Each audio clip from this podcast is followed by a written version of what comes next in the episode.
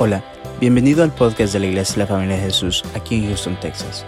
Si te gusta nuestro contenido, por favor déjanos un buen review y síguenos en las redes sociales. Nuestra visión como iglesia son las familias.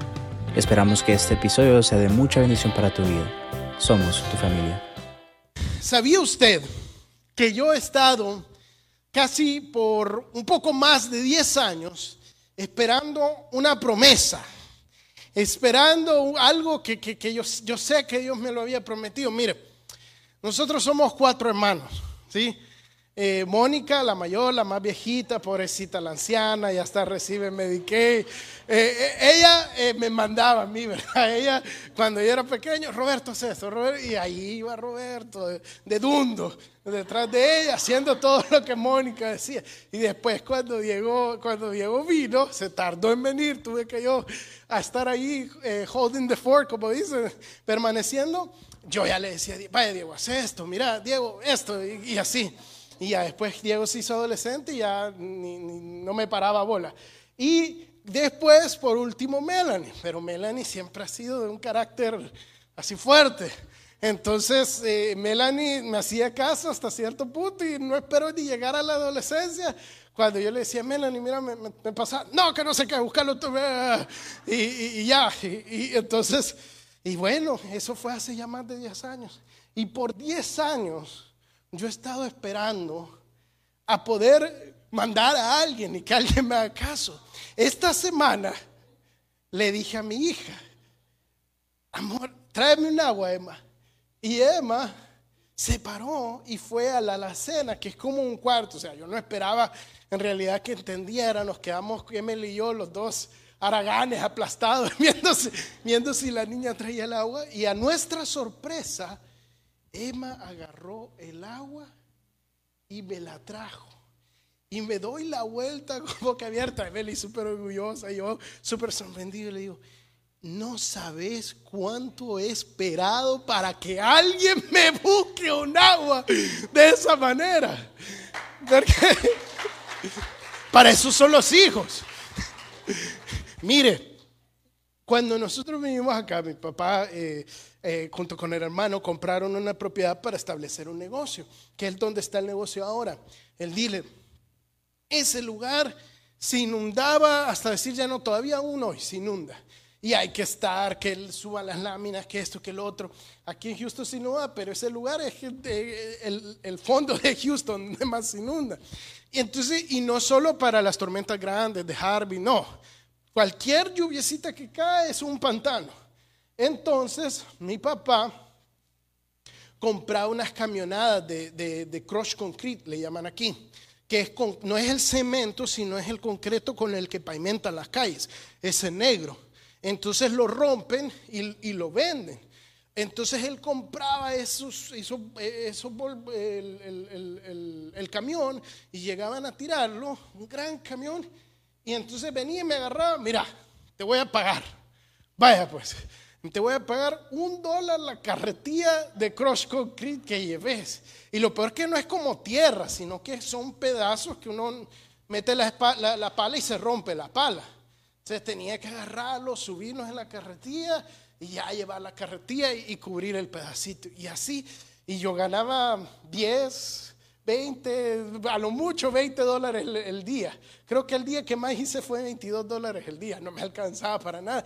Y el vecino de enfrente, un gringo, siempre venía y se reía. Y me decía, este tu papá te tiene haciendo trabajo de esclavo, me decía, y se reía y se burlaba de mí. Pero así es, a uno lo ocupan de esclavo, ahora me toca a mí. no, no, pobrecita Emma, pobrecita. Pero quiero que vayamos a un pasaje Éxodos 21 del 4 al 6. El título de la predica esta mañana es El mercado. Y ya vamos a ver a qué me refiero con eso. Mire, dice Éxodos 21 del 4 al 6, si su amo le hubiera dado mujer y ella le diere hijos o hijas, la mujer y sus hijos serán de su amo. Y él saldrá solo. Y si el siervo dijere, yo amo a mi Señor y mi mujer y mis hijos, a mi mujer y mis hijos no saldré libre. Entonces su amo lo llevará ante los jueces y le hará esto junto a la puerta o el poste. Y su amo le ordará la oreja con lenza y será su siervo para siempre. Este pasaje es donde Dios le da a Moisés la ley y justamente este pasaje de la ley está tratando con cómo un, amo tiene que, tratar a sus esclavos. Eh, la Biblia fue escrita en un contexto humano con errores eh, o, con, el presente de la sociedad y en ese momento la esclavitud era una práctica común, tal vez no moral, pero Dios da parámetros bajo los cuales eh, se tenían que, que, acatar ciertas cosas. Y aún si uno compara la esclavitud en ese tiempo con la ley que Dios da, es completamente revolucionario el concepto de Dios, porque después de siete años los esclavos tenían que ser liberados, no eran una propiedad permanente. Y de eso es lo que está hablando este pasaje, que después de siete años el amo tenía la, obligación de liberar a su esclavo y el esclavo, si, si, amaba demasiado a su amo y a su familia, él regresaba a la casa del amo y se hacía completamente por siempre su esclavo por elección. Y pasaba, dice la Biblia, que el amo lo agarraba, lo llevaba a, los jueces, a, la gente que, manejaba la ciudad en ese tiempo, a los gobernantes y enfrente de todo el mundo, le hacía un arito, básicamente era un arito, le, le, ponía en contra de la puerta y le perforaba, le oraba la, la oreja, como marca de que ese esclavo había pasado a ser permanentemente parte de la familia del amo. ¿Cuántos aquí quieren ser esclavos. Amén. No, no, no, no, no, yo no dije del Señor, ni no le añade cristianidad ya, su no, no, esclavo, quiere ser esclavo. Vaya mañana a trabajar sin que le paguen. ¿Cuántos quieren hacer eso? Nadie, ¿verdad? Nadie quiere. Pero ¿cuántos aquí quieren ser ministros? Ministro de, de Hacienda, ministro de... sí, eh, eso suena bonito, ministro de Dios, que... Todo el mundo quiere ser ministro, pero ¿sabía usted que la palabra ministro simplemente es una traducción de siervo? Y el siervo, ahora hasta el siervo lo han hecho algo religioso, el siervo del Señor. El siervo solo es traducción de esclavo. So, cuando uno dice yo soy ministro de Dios, uno dice yo soy esclavo. Cuando el apóstol habla del ministerio, habla de la esclavitud un carpintero entró a, un mercado buscando suministros para una casa que le estaba construyendo y a su sorpresa, desagradablemente se encontró con un panorama completamente ténebre. Él entra al mercado, empieza a caminar, empieza a observar, a buscar lo que necesitaba y cuando llega al centro del mercado ve unas grandes jaulas y adentro de estas jaulas empieza a ver unas personas. Las personas estaban ratíquicas, estaban así completamente, se tenían cara y semblante de hambre. Usted imagínese ese panorama del holocausto de los judíos en la Segunda Guerra Mundial. Eran igualitas estas personas y con cadenas en sus manos y en sus pies. Entonces este carpintero se conmociona y un poco eh, con, disgusto se acerca al ser que estaba enfrente de la cárcel y le pide razón. Entonces este ser le dice, yo soy pecado y esto, estos son mis esclavos. Ese, ese carpintero con, con un poco de enojo le dice, si son esclavos, entonces están a la venta y te los compro. Y el pecado solo se ríe y le dice, no, mi amigo, eso es imposible dame el precio. Es que tú no puedes pagar el precio. Mira, yo le tengo una gran deuda a mi otro amigo del otro puesto y, que se llama muerte. Y yo le debo el aguijón. Si tú le puedes, si tú te puedes meter a la casa de la muerte y, quitarle ese aguijón para pagar la deuda, entonces te vendo estos esclavos. Y nadie que ha entrado a la casa de la muerte ha salido con vida. Carpintero se le queda viendo, mira para abajo, mira a los esclavos y dice, yo te voy a pagar esa deuda. Y el pecado se ríe y dice, bueno, suerte. El hombre sale de ese mercado con determinación y propósito en su corazón, empieza a tramar, empieza a buscar la casa de la muerte, empieza a, a ver y el plan y qué va a hacer y va directamente a la casa de la muerte que penetra la casa de la muerte, salta el mural y cae del otro lado. Estando del otro lado, pasa por la puerta principal y para su sorpresa, el pecado y la muerte le habían tramado una trampa. Al no más entrar, solo siente que la enfermedad le agarra un brazo y el vicio le agarra otro brazo. Y la muerte se empieza a reír y le dices, eres mío. Y le empieza a pegar. Eran golpes tan golpes, le rajan las vestiduras, lo dejan completamente desnudo. Entonces la enfermedad le pegaba por un lado, el vicio por otro y la muerte por el frente y se reían de él. El hombre no podía ver con sus ojos hinchados y le decía, dinos quién te pegó. Y se reían, agarran látigos y empiezan a darle látigos uno tras otro látigo. Solo se oía como la carne se le levantaba de la espalda tras cada látigo. Ese hombre cae al piso y en el piso siente que le ponen unas espinas y empieza a sangrar toda la cara llena de sangre. La muerte agarra un palo y le empieza a golpear esas espinas a que penetraran a su cabeza. Este hombre ya no podía más no decía nada, simplemente recibía golpe tras golpe mientras se burlaban y se reían de él. Cuando cae al piso y queda moribundo, la muerte le dice la enfermedad y el vicio. Qué irónico sería colgar al carpintero de un madero y se empiezan a reír, lo agarran y le clavan sus manos y sus pies con clavos al madero y lo levantan y lo dejan allí. La enfermedad le dice al vicio, hay que asegurarnos que está muerto. Y la muerte agarra una lanza y le traspasa el costado. Inmediatamente este hombre empieza, eh, empieza a dar sus últimos suspiros de vida. Y ellos se ríen y se van. Y lo dejan doliendo, moribundo en tres días y tres noches. Él sufriendo sufriendo con determinación y propósito. Al tercer día, en la madrugada del tercer día, como pudo, tomó fuerzas donde no había y se soltó los clavos de los pies y de las manos y se bajó del madero. Y mientras la muerte todavía dormía, soñando en que había vencido al carpintero, ese carpintero encontró la recámara de la muerte y le robó debajo de su almohada el aguijón. Vio el aguijón en la mano con emoción, se bajó, saltó el muro y cayó del otro lado, su corazón lleno de, de adrenalina y alegría, porque había hecho algo que nadie nunca había logrado. Había salido de la casa de la muerte con vida y con su aguijón.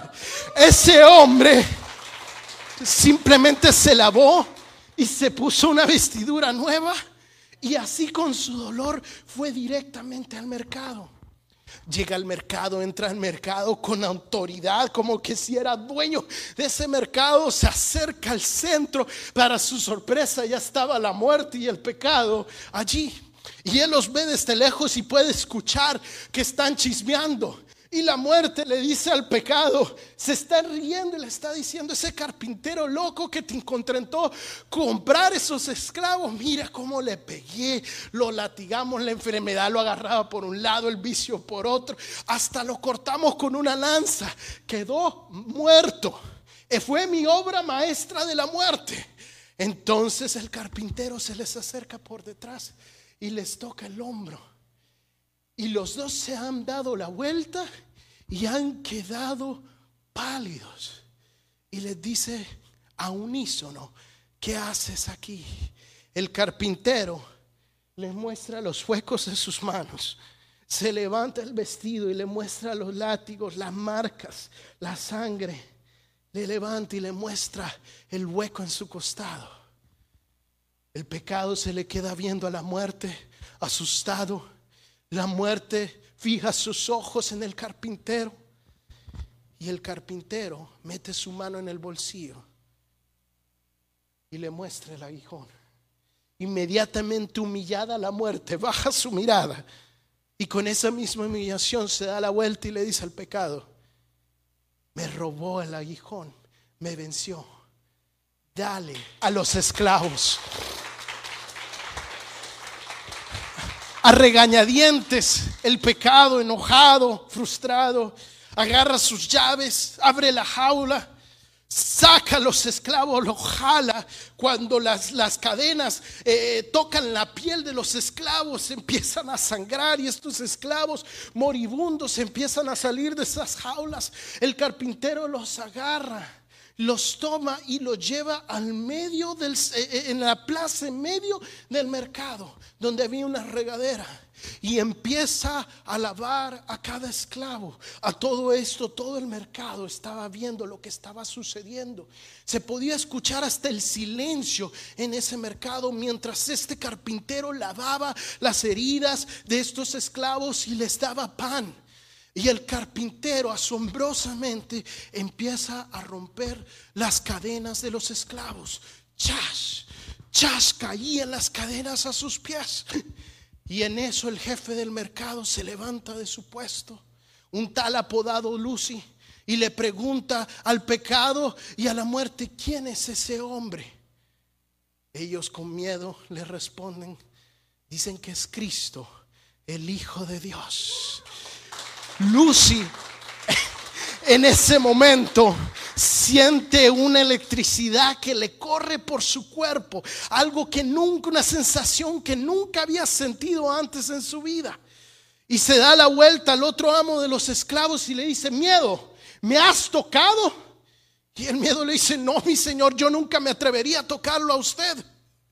Entonces Lucifer se levanta y dice, vámonos acá vámonos acá. Y sus secuaces se van, humillados, salen de ese lugar mientras el carpintero seguía rompiendo cadenas. Chas, chas, cada cadena caía. En el camino el pecado y la muerte decían, qué carpintero más loco. Compró esclavos solo para liberarlos. Y uno tras uno, cada esclavo lo soltaban y lo dejaban libre hasta llegar al último ese último esclavo con sangre, con, lágrimas en sus ojos, el carpintero le rompe las cadenas, y le dice, ve, sos libre. El hombre confundido sale corriendo del mercado. Todos los mercaderes atónitos.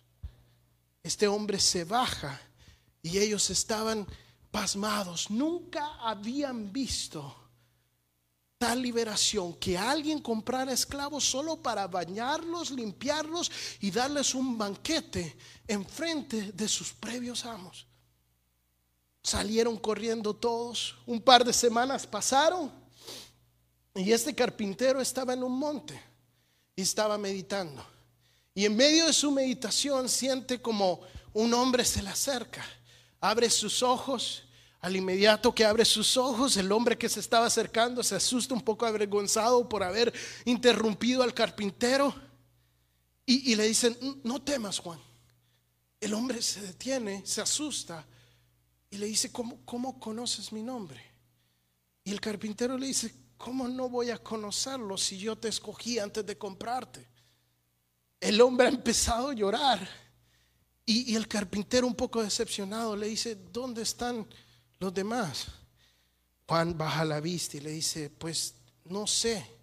Me dicen, cuando salimos de ahí estábamos confundidos, no, no sabíamos qué hacer, nunca habíamos sido libres, salimos corriendo, pero, pero no sabíamos a dónde ir, no teníamos casa. Y muchos optaron por regresar con el pecado porque no querían andar mundiando y tenían que, tenían que hacer algo con sus vidas. Otros optaron por buscar nuevos amos. Y, y, se fueron con la lujuria, se fueron con la depresión, se fueron con el vicio. Y otros hasta prefirieron ir a la casa de la muerte. Entonces el carpintero le levanta el rostro, lo ve a los ojos y le dice, ¿y tú por qué has regresado? El hombre en medio de las lágrimas le dice, no sé, algo cambió en mí. ese día que rompiste mis cadenas, algo se rompió dentro de mí. Una intriga inundó mi corazón y no entiendo qué ha pasado, porque no entiendo cómo un hombre como tú diste todo y pagaste un precio tan alto, dejaste la casa que estabas construyendo por una persona completamente desconocida, por un esclavo. No tiene sentido, es una locura. La lógica lo único que dicta es que, esa que una persona que paga un precio tan alto es porque está locamente enamorado. Pero eso es imposible porque tú no me conoces y yo soy un esclavo. Y Cristo se ríe y le dice, lo que tú no sabes es que tú eras mío y te había escogido antes que le pertenecieras al pecado y a Lucifer. Y ellos te robaron de mí y yo solo te recuperé. Ahora sé libre. Vive tu vida. Te he dado la libertad para que disfrutes y no le sirvas a ningún amo. El hombre baja su mirada, se queda pensando y le dice, no, yo quiero ser tu esclavo.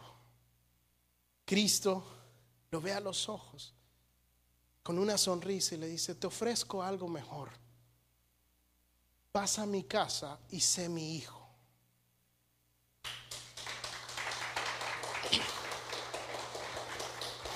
Gálatas 4:7 dice lo siguiente. Así pues, tú ya no eres esclavo, sino hijo de Dios. Y por ser hijo suyo es voluntad de Dios que seas también su heredero. Antes, cuando ustedes no conocían a Dios, eran esclavos de seres que en realidad no son Dios. Pero ahora ustedes han conocido a Dios, o mejor dicho, ahora que Dios los ha conocido a ustedes, ¿cómo es posible que vuelvan a someterse a esos débiles, pobres poderes y hacerse sus esclavos. Hermano, Cristo te ha comprado con precio y precio de sangre. Cristo pagó tu libertad. Antes de conocer a Cristo, todos éramos esclavos, te guste o no te guste aceptarlo. Eras esclavo al pecado, eras esclavo a la carne, eras esclavo a los vicios. Y cuando Cristo te salva y te compra y te lava y te alimenta su palabra, tú eres libre y puedes vivir una plenitud en Él. Pero ¿qué es lo que sucede? ¿Por qué tenemos tantos cristianos de domingo a domingo simplemente siguiendo una religión y no teniendo una relación con Cristo? ¿Por qué? Porque somos, salimos de ese mercado, salimos libres y se nos olvida nuestra preciosa salvación. Se nos olvida lo que Cristo pagó y volvemos al pecado. Volvemos como los egipcios en el desierto y decimos, pero en Egipto estábamos mejor. Pero antes de conocer a Cristo estaba mejor. Hacía lo que quería, me iba bien, tenía esto. Y Es mentalidad de esclavo. No puedes dejar el pecado, no puedes dejar el vicio, no puedes dejar la depresión porque tienes mentalidad de esclavo y se te ha olvidado a Cristo. Tenemos que regresar al monte donde está Cristo y decirle, Señor, quiero ser tu hijo.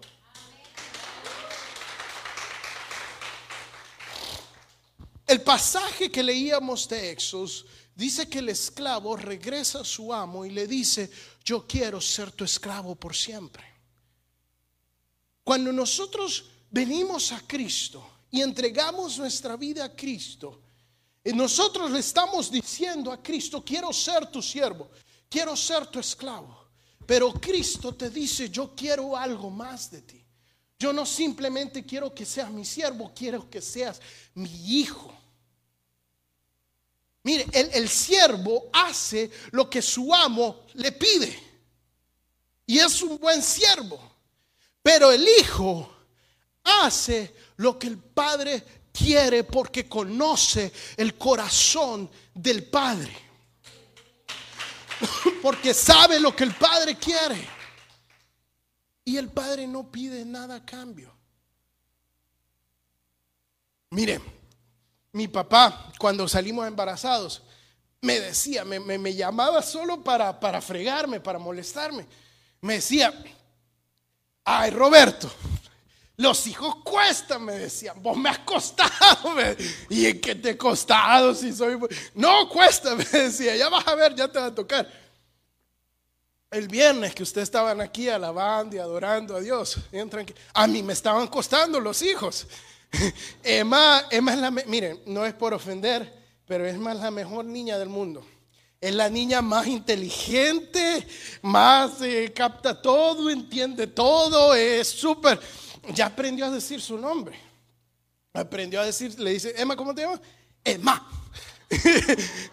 y, entonces vamos, queremos eh, para este aniversario, queremos ir a, Francia. Entonces yo le estoy diciendo, tomé tres años de francés, no sé nada, solo me acuerdo cómo se dice, cómo te llamas en francés. Y ella le decía, Emma, eh, ¿cómo tú te apelas? No ha aprendido, pero va a aprender francés. Es una niña muy buena, pero le cuesta la dormida. Siempre ha sido así.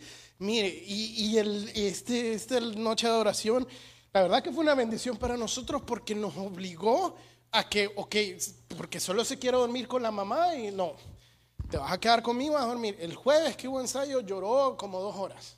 Y mamá, mamá, mamá, mamá, y al final cayó del cansancio. Y el viernes ya fue, se fue una hora. Y ya ayer fue, fue menos, fue como 30 minutos, pero va aprendiendo.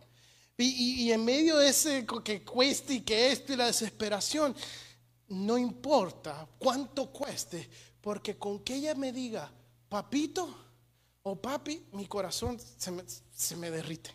Y lo que ella me pida, sus deseos son órdenes. Y con tal que yo lo pueda alcanzar, y si no lo puedo alcanzar, me mato por dárselo.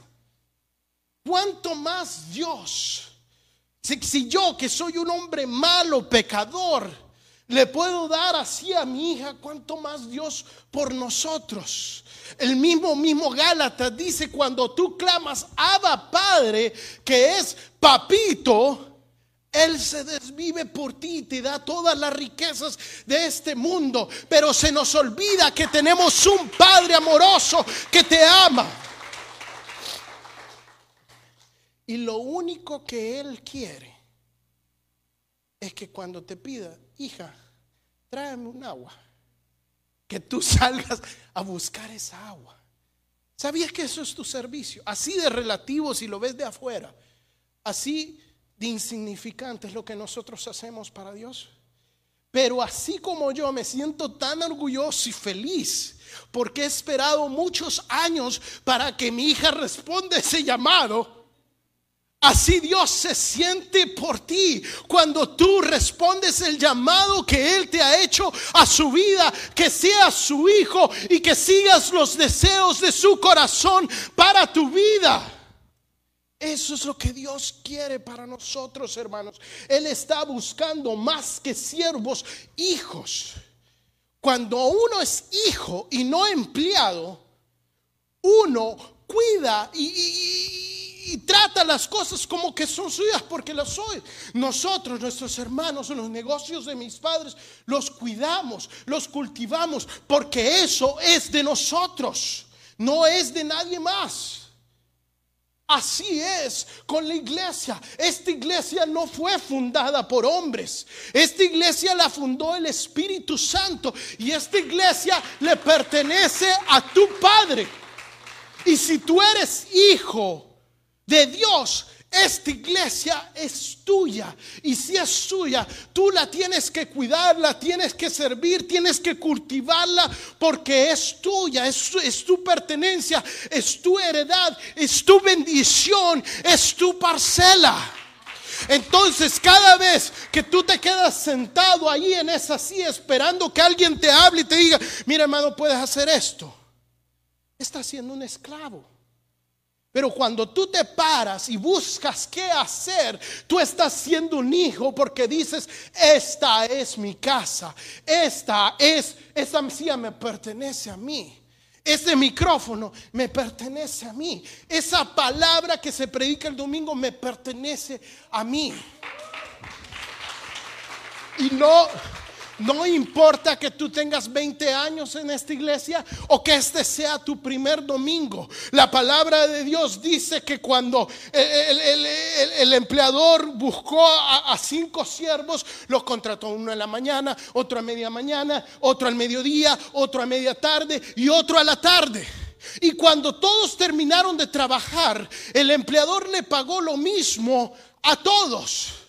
Y los que habían estado desde la mañana se quejaron. Y él les dijo, ¿por qué te quejas si te pagué para lo que te contraté?